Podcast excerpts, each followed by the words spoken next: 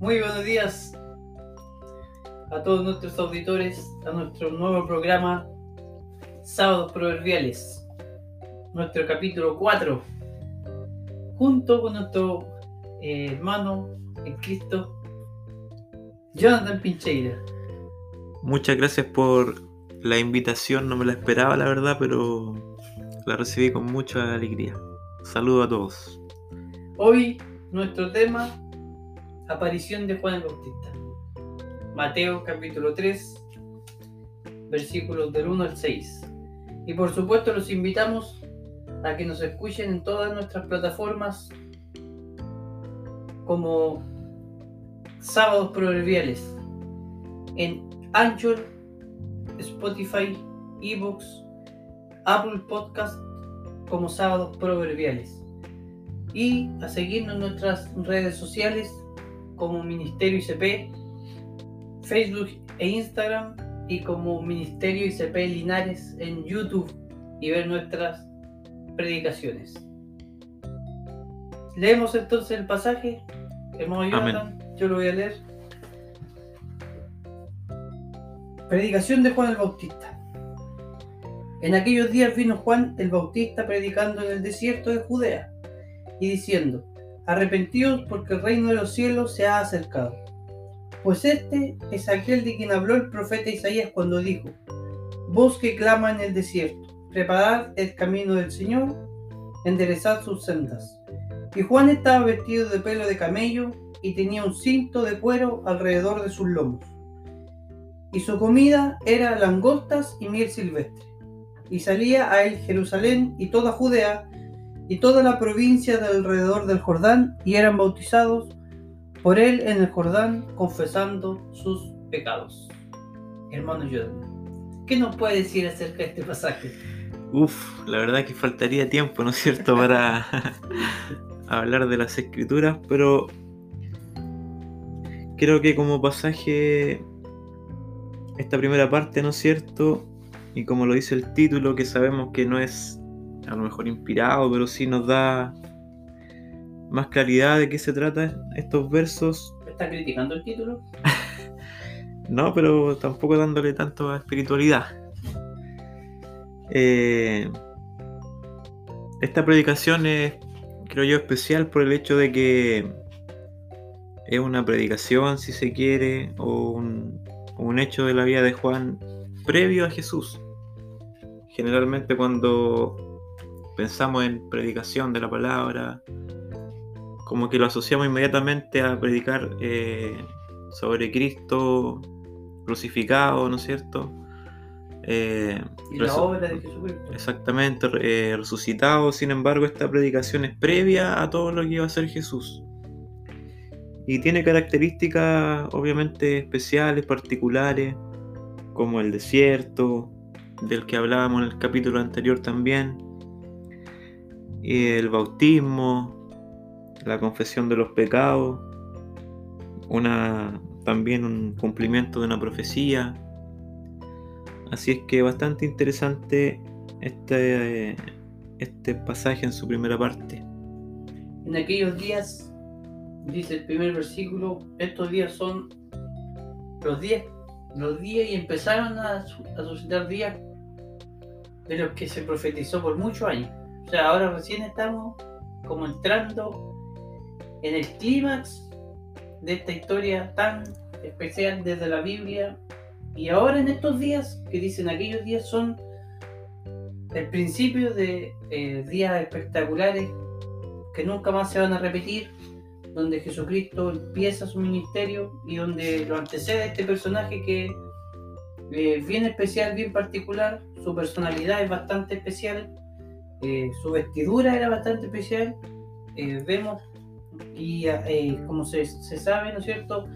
Desde el último profeta, desde la última vez que el Señor habló al pueblo de Israel, pasaron 400 años, que son los llamados 400 años de silencio, y aparece después de esos 400 años este personaje, Juan, con un estilo muy particular de, predicación muy confrontacional, que hoy día creo que se está se ha perdido dentro de la iglesia. Una persona que fue capaz de hablarle al rey, hablarle a las personas con un poder y un, y una fuerza que, que no se ve dentro del- de, de los demás libros de la Biblia. ¿Por qué cree usted que se ha perdido esto, hermano Juan Pablo, a través de los Por- años? Porque las personas no. La iglesia en general ya no, no confronta el pecado como lo estaba haciendo antes. O como lo hizo Juan el Bautista. Más bien maquillan el pecado invitan a las personas a que conozcan a Jesucristo y muestran el lado bonito, lado bonito del Evangelio y se olvidan de predicar eh, el- el- el- la predicación de- del arrepentimiento de, de los pecados porque eso no es detalle entre las personas. O sea, se busca un poco hacer atractivo el Evangelio. Claro. Más que decir la verdad en cuanto a, a los pecados de las personas. Sí, estoy de acuerdo con eso y también creo que nuestro a veces mucha cercanía con el mundo o con las personas a las cuales les predicamos o el temor a, a ser rechazado, a, a quedar, no sé, al margen de esta sociedad o ser apuntado muchas veces también nos impide eh, tener esta actitud tan radical que tenía Juan, que después iba a tener Jesús también. Aunque por lo mismo fueron. eh, Juan lo mataron, a Jesús igual. O sea, ese Así es el es. riesgo también que corren las personas que confrontan el pecado y confrontan a la sociedad como lo hicieron ellos, de sufrir persecución. Y es lo que creo que la iglesia hoy día no quiere sufrir. No queremos sufrir. Me pongo en el lugar de todos los, los cristianos. Este desierto también del que habla aquí, como ya lo estudiamos en el programa pasado, era bien particular, tenía bastante eh, formas dif- diferentes, no es como los desiertos que nosotros conocemos aquí en Chile. Así es. Eh, y me llama la atención que dice que predicando en el desierto de Judea. Y da, da la impresión de que como que estuviera solo predicando, pero no es así, sino que al referirse en el desierto de Judea, quiere decir en el lugar donde no había mucha población. Así O es. sea, pequeña aldea donde Jesús también predicó cercano, este desierto estaba cercano a Jerusalén, por eso más abajo dice que toda la provincia de Jerusalén salía a, a escucharlo porque este desierto estaba muy cercano a Jerusalén. No era un desierto donde no hubiera casas, no hubieran personas, sino que, Estaba cercano a, la- a las poblaciones, no era claro, era días de. A lo mejor no eran tantos días de traslado ni, ni que la gente tuviera que hacer un gran esfuerzo por llegar allá. Claro. Sí, concuerdo con eso, hermano Juan Pablo. Eh, un desierto árido, montañoso, rocoso, por lo que yo podía leer también. Poca población, como dice usted. Y lo que yo también rescataba era que estaba en su dimensión, estaba como céntrico a todo lo que era la Palestina. No como que pasaba por este desierto por el medio, por así decirlo. Eh, de, la, de las ciudades de cerca de Samaria, cerca de Judea. Entonces no era tan difícil acceder a él. Y como usted dice, por eso también vemos los versículos que la gente llegó a, A escuchar a Juan. a escuchar a Juan. Bueno, aquí ya entramos en tierra derecha al mensaje de Juan. Dice, y diciendo, arrepentidos porque el reino de los cielos se ha Acercado. acercado. Y esta palabra arrepentido yo entendía y leía que era cambiar de mentalidad. O sea, Juan le está diciendo, cambien su forma de pensar. ¿Cuál era la forma de pensar de los judíos en ese entonces? Todo lo que Moisés les mandó a hacer, de Ujú. rituales, de cosas eh, por obra, y empieza a predicar el Evangelio Juan del arrepentimiento y de la gracia, que después Jesús lo explica y lo predica todo- durante toda su vida. Este es el arrepentimiento que, que a lo mejor le falta hoy día, como decíamos antes, a las personas y que hoy día nos falta predicar a nosotros, a las demás personas acerca del arrepentimiento. Así es. Yo creo, o sea, leer este versículo que, por supuesto, es como una idea, creo yo, general de lo que de lo que Juan hablaba. No creo que haya repetido solamente esta frase eh, en su predicación. Creo yo que puede ser como un resumen, claro, de lo, de lo cual se trataban sus palabras Exacto. ya que muy obviamente acotado el, el verso que habla de lo que Juan concretamente le decía a las personas Ahora, Pero yo creo que obviamente lo, lo extendía con claridad. esto no quiere decir que no se haya podido predicar así, porque había un profeta, no recuerdo cuál, de todos los profetas menores que predicó en una ciudad con una sola frase. Ya. Y se fue paseando y fue lo único que dijo. Fue la única frase que tuvo su mensaje era ese. Entonces no era tan raro tampoco escuchar. La algo- repetición. Claro, pero como tú decís, yo igual creo que esto es, es un resumen de, de la predicación de Juan. No era, no, no fue lo único que dijo. Cuando dice se ha acercado, eh, obviamente tiene que ver con Jesús. Y también yo rescato que Jesús en algún momento el Señor se acerca a nuestra vida y nos, nos hace cambiar de, de parecer, de opinión, de pensar. Como decía este significado, darnos, darnos una media vuelta, ¿no es cierto?, en nuestra dirección en la cual íbamos. Y rescato eso también de que el Señor es, como lo hemos estudiado también en nuestra iglesia, en nuestro estudio, el que el que llega a nuestra vida, o el que pone la fe, el que pone ese pensamiento en nosotros, porque como sabemos nosotros estábamos muertos, no teníamos capacidad de hacer ninguna acción, pues, ni de levantarle la mano, ni de exclamarle una voz si no fuera porque Él llega a nuestra vida primeramente. Y así también el Señor llega a este pueblo y después a, a todos los gentiles, digamos. O sea, usted está hablando del calvinismo en esta, en esta sección. Exactamente. Totalmente muertos. 100% Bueno, calvinista. 100% calvinista. bueno, eh, eso entonces era del que habló, o sea, pues este es aquel del que habló el profeta Isaías cuando dijo, Mm. voz que clama en el desierto, preparad el camino del Señor, enderezad sus sendas. Este es, esta, esta porción se encuentra en Isaías, capítulo 40, versículo 3. Así es. Y más adelante nos muestra a Juan en su, en su físico, por así decirlo, cómo estaba vestido y lo que comía, que nos da y nos muestra una personalidad bastante, bastante especial. O sea, una persona que comía miel y langosta eh, No era muy que- común. no era muy común. Y aparte que para poder eh, sostenerse de pura miel y langosta, o sea, a la vez que comiera miel, tendría que haber comido bastante miel y bastante langosta. Eso nos muestra que Juan era una persona también de ayuno, que se privaba, como decía, la comida no era algo para él Primordial. primordial. Hermano Juan Pablo, permítame volver al, al versículo número 3 Por antes de avanzar al 4.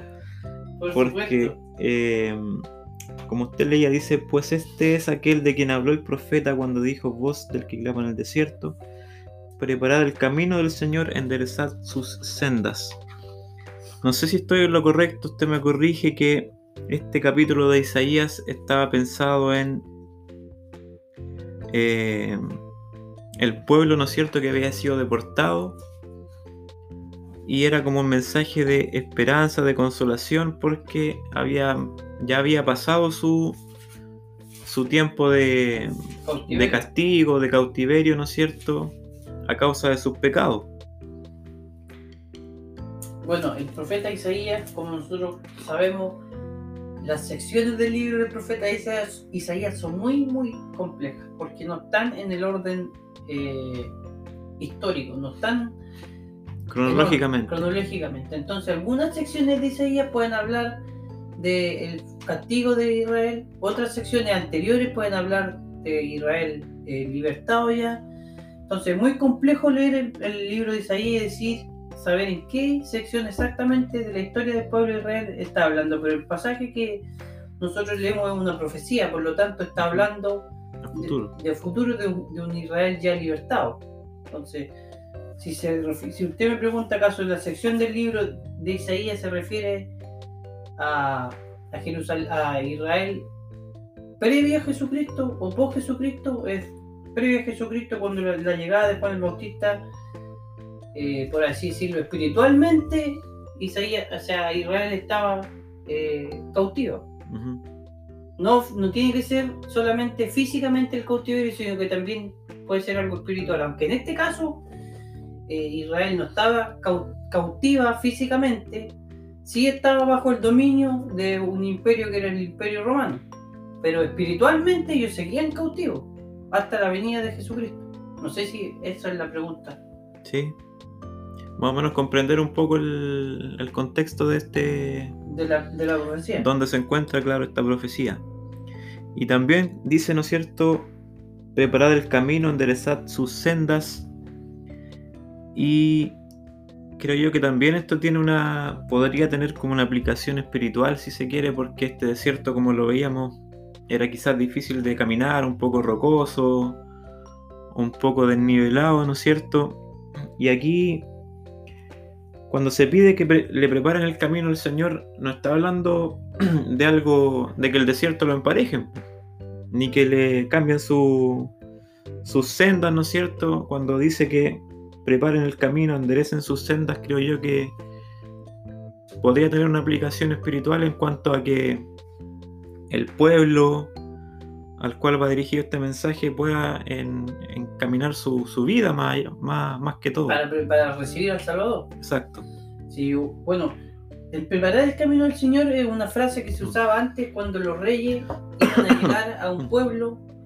El rey mandaba a hacer camino, literalmente. Salomón dice que para llegar a Jerusalén, él, vamos a decir, así más técnicamente, asfaltó algunos caminos para que la gente pudiera llegar con más facilidad a Jerusalén. Ya. Entonces, esta, esta frase de preparar el camino del Señor también tenía esa connotación de decir, viene el rey al, al- al- pueblo, hay que preparar todo, porque no era solamente el camino, era una Ujú. frase de decir, preparen la ciudad prácticamente, o sea, eran muchas cosas que se hacían antes de la llegada de un rey, se limpiaban los caminos, se cortaban árboles, se emparejaba el camino, la gente eh, tenía que estar más dispuesta, Preparativos. preparativos para la llegada del rey, de un rey. Esa es la frase más o menos que podría que se podría eh, concluir de decir preparar el camino, enderezar su senda.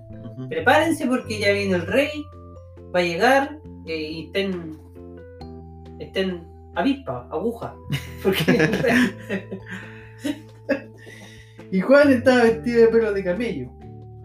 Y tenía un cinto de cuero alrededor de su lomo. Esta era, como creo haberlo dicho ya, que era la vestidura de los profetas. No era raro.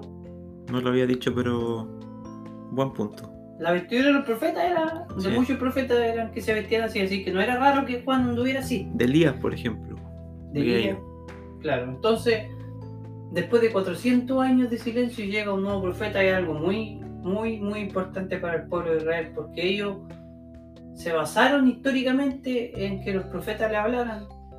Y ahora, después de tantos años, 400 años, son muchos años, Muchas generaciones. muchas generaciones, no habían tenido, y por eso también dice que salía la gente a escucharlo, porque estaban deseosos de escuchar algo, algo de Dios, algo, algo diferente, algo especial. Yo tenía la, la concepción, esto quizás es un detalle nomás, pero que la ropa quizás era un poco incómoda.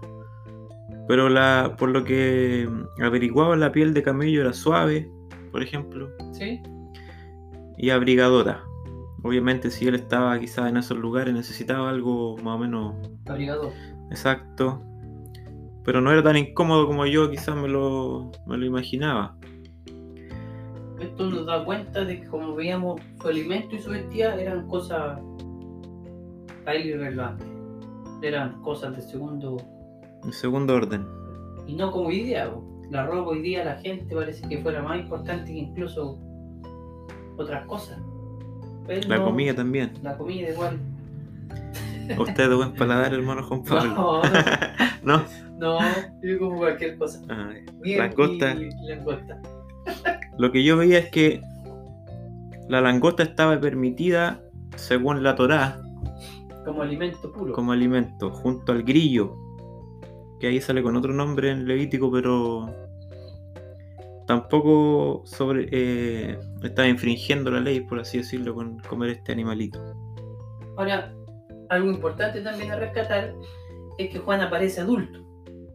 Vemos en, a un Juan en el vientre de su madre y después lo vemos ya adulto, formado, predicando el Evangelio a la edad de 30 años aproximadamente.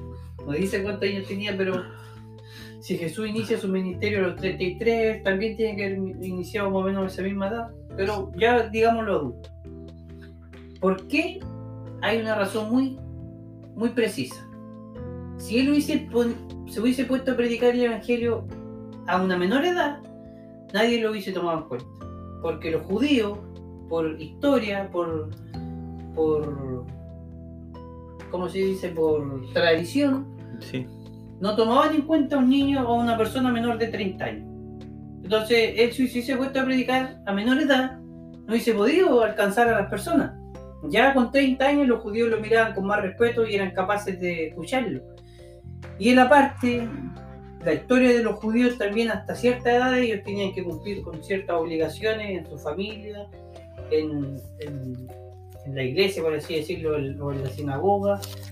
Entonces no podría eh, históricamente y culturalmente pues- haberse puesto a predicar eh, a una menor edad, igual que Jesucristo. Si Jesucristo hubiese iniciado su ministerio a una cierta edad o a una menor edad, que lo podría haber hecho, 25, 24 años, una persona ya tiene una personalidad y, no sé, por la energía suficiente para poder predicar. ¿Por qué esperan hasta tanta edad o hasta cierta edad? Era por uno de los motivos, era que no se podía por el tema cultural. O sea, re- respetaron, digamos, esos, Sus tiempos. esos parámetros. Claro. Dice Lucas 1.80 y que este niño crecía hablando de Juan. 80. Sí, hablando de Juan, tiene 80 versículos el primer capítulo de, de Lucas. Y el niño crecía y se fortalecía en espíritu y estuvo en lugares desiertos hasta el día de su manifestación a Israel. O sea, tampoco era desconocido este desierto para él, o el estar más apartado, o no era que se vistió de esa forma para para comenzar a hablarle a las personas o que fuera la primera vez que comiera esas- esos alimentos especiales, sino que Toda su vida había sido. el desierto era algo eh, hogareño, por así decirlo, para Juan, no era algo extraño. Eh, acerca del arrepentimiento, se me olvidó y quiero decir un punto, es que existen varios tipos de arrepentimiento, de bautismo, de bautismo, perdón. Uno es el bautismo del arrepentimiento, otro dice que es el bautismo de Moisés, otro que es el bautismo del Espíritu Santo. Entonces existen varios tipos de bautismo. Uno de ellos era el que hacía Juan en el agua por arrepentimiento de los pecados. Era un punto que, que no habíamos hablado acerca del arrepentido y del arrepentimiento. Y el versículo 5, y salía a, Jerusal- a él Jerusalén y toda Judea y toda la provincia de alrededor del Jordán. Aquí obviamente es una, un- un- una exageración al decir toda Judea, no, no era que toda Judea saliera a Pero gran parte seguramente. gran parte y nos da luz de lo que era Juan, el poder de atracción que tenía su, su mensaje. A pe- A pesar de es. estar predicando en el Evangelio, salía mucha gente de Jerusalén, que era la capital, a escuchar a él. Él tiene que haber predicado de una manera muy, Elocuente. muy espectacular. ¿Qué nos tiene que decir usted? Bueno, concuerdo con eso también. eh, era algo que quería transmitir. El que la gente salía a él, ¿no es cierto? Y para que la gente se hubiera acercado a él de todo, todos los alrededores era porque había algo especial. No cualquiera tiene esa capacidad de atraer a las personas por la palabra del Señor. Quizás por otras cosas o como hablábamos delante, maquillando un poco las cosas o agregándole otro aspecto sin relevancia, a lo mejor podríamos, a lo mejor, de una u otra forma que la gente se acercara. Pero porque sea sol- solamente y exclusivamente por la palabra del Señor, tiene que estar el respaldo del Espíritu Santo que estaba en, Juan. Exactamente. Bueno, el último versículo dice, y eran bautizados por él en el Jordán, confesando sus pecados. Confesando es la palabra del día, así que no la vamos a analizar muy bien ahora. Eh, y eran bautizados. Incluso Jesús, como lo vemos, fue bautizado eh, por Juan en el Jordán. ¿Qué, no, qué, no- qué tienes tú que decir acerca de eso? el último versículo. Te veo ahí. Ha algo. pasado el tiempo, pero volando. Yo hacía la diferencia entre confesar y perdonar. Ya. Que uno podría tender a decir, este está bautizando y como se confiesan, él lo, él lo está perdonando. Pero en realidad, aquí nos dice que ellos confesaban sus pecados. En ningún momento hace alusión a como que Juan pudiera tener alguna atribución más allá, claro, como la tuvo Jesús. Y bueno, el bautismo también es algo que, que se ha mantenido, gracias a Dios, en las congregaciones y que yo creo que lo hemos podido tratar de buena forma, o sea, no, no tergiversarlo o malentenderlo. Quizás se porque- cometió el error de, de a lo mejor bautizar a, lo- a los niños, pero eso se ha ido corrigiendo a través del tiempo, creo yo. Y se ha mejorado en ese aspecto. Yo creo que hay gente que cree que el bautismo salva a las personas. Ujú. Nosotros sabemos y entendemos que no. O sea, como tú decís, se ha mejorado, o en realidad no sé si se ha mejorado, pero nosotros tenemos una muy buena visión acerca de lo que es el bautismo a la luz de la palabra del Señor. Vamos entonces a la sección del día de hoy, la palabra del día. Y la palabra del día es confesando y sus derivados. Confesar, confesamos, se confesaron, Confesasteis. confesaste. Dice que confesando en griego es exomologeo. Exomologeo. Exomologeo. Con acento en la E. Y quiere decir reconocer, concordar completamente, comprometer y confesar. Ese es un, significado. El homologeo, perdón, el ex de exhomologeo es denotando origen, el punto donde procede el movimiento o acción. Y homologeo podríamos decir que es reconocimiento o profesar, profesión. Por eso exhomologeo es el inicio de eh, el reconocimiento o la profesión. ¿Qué nos está diciendo al final entonces que la confesión es iniciar una eh, profesión o un reconocimiento de nuestro pecado, de nuestra falta, de nuestra iniquidad y de todo lo que nosotros hacemos y estar en concordancia con lo que dice el Señor acerca de lo que es malo y de lo que es bueno. Eso podría, en resumidas cuentas, ser eh, Una definición. una definición de confesando. ¿Qué es lo que aquí hacían las personas en este, en este texto? Y el proverbio del día lo va a leer el hermano Jonathan Amén. en el libro de Proverbios, capítulo 3, en el Antiguo Testamento, para que se ubiquen, el versículo 1. Hijo mío, no te olvides de mi ley, y tu corazón guarde mis mandamientos. Muy bien. Otra vez. Hijo mío, no te olvides de mi ley, y tu corazón guarde mis mandamientos. Hermoso, hermoso Proverbio. proverbio. Nos despedimos entonces. Ha sido un Un agrado, gusto haber compartido con mi hermano Jonathan. igualmente. Nos encontramos el próximo jueves Si Dios las- quiere. con la segunda parte de este texto, Mateo capítulo 3, estudiamos del 7 al 12, otros hermosos versículos de este libro de Mateo. Mateo. Hermano Jonathan, muchas gracias por haber estado con, nos- con Gracias por nosotros la en este invitación. programa. Saludos a todos los audio escuchas. Muchas bendiciones. Nos despedimos. Hasta la próxima.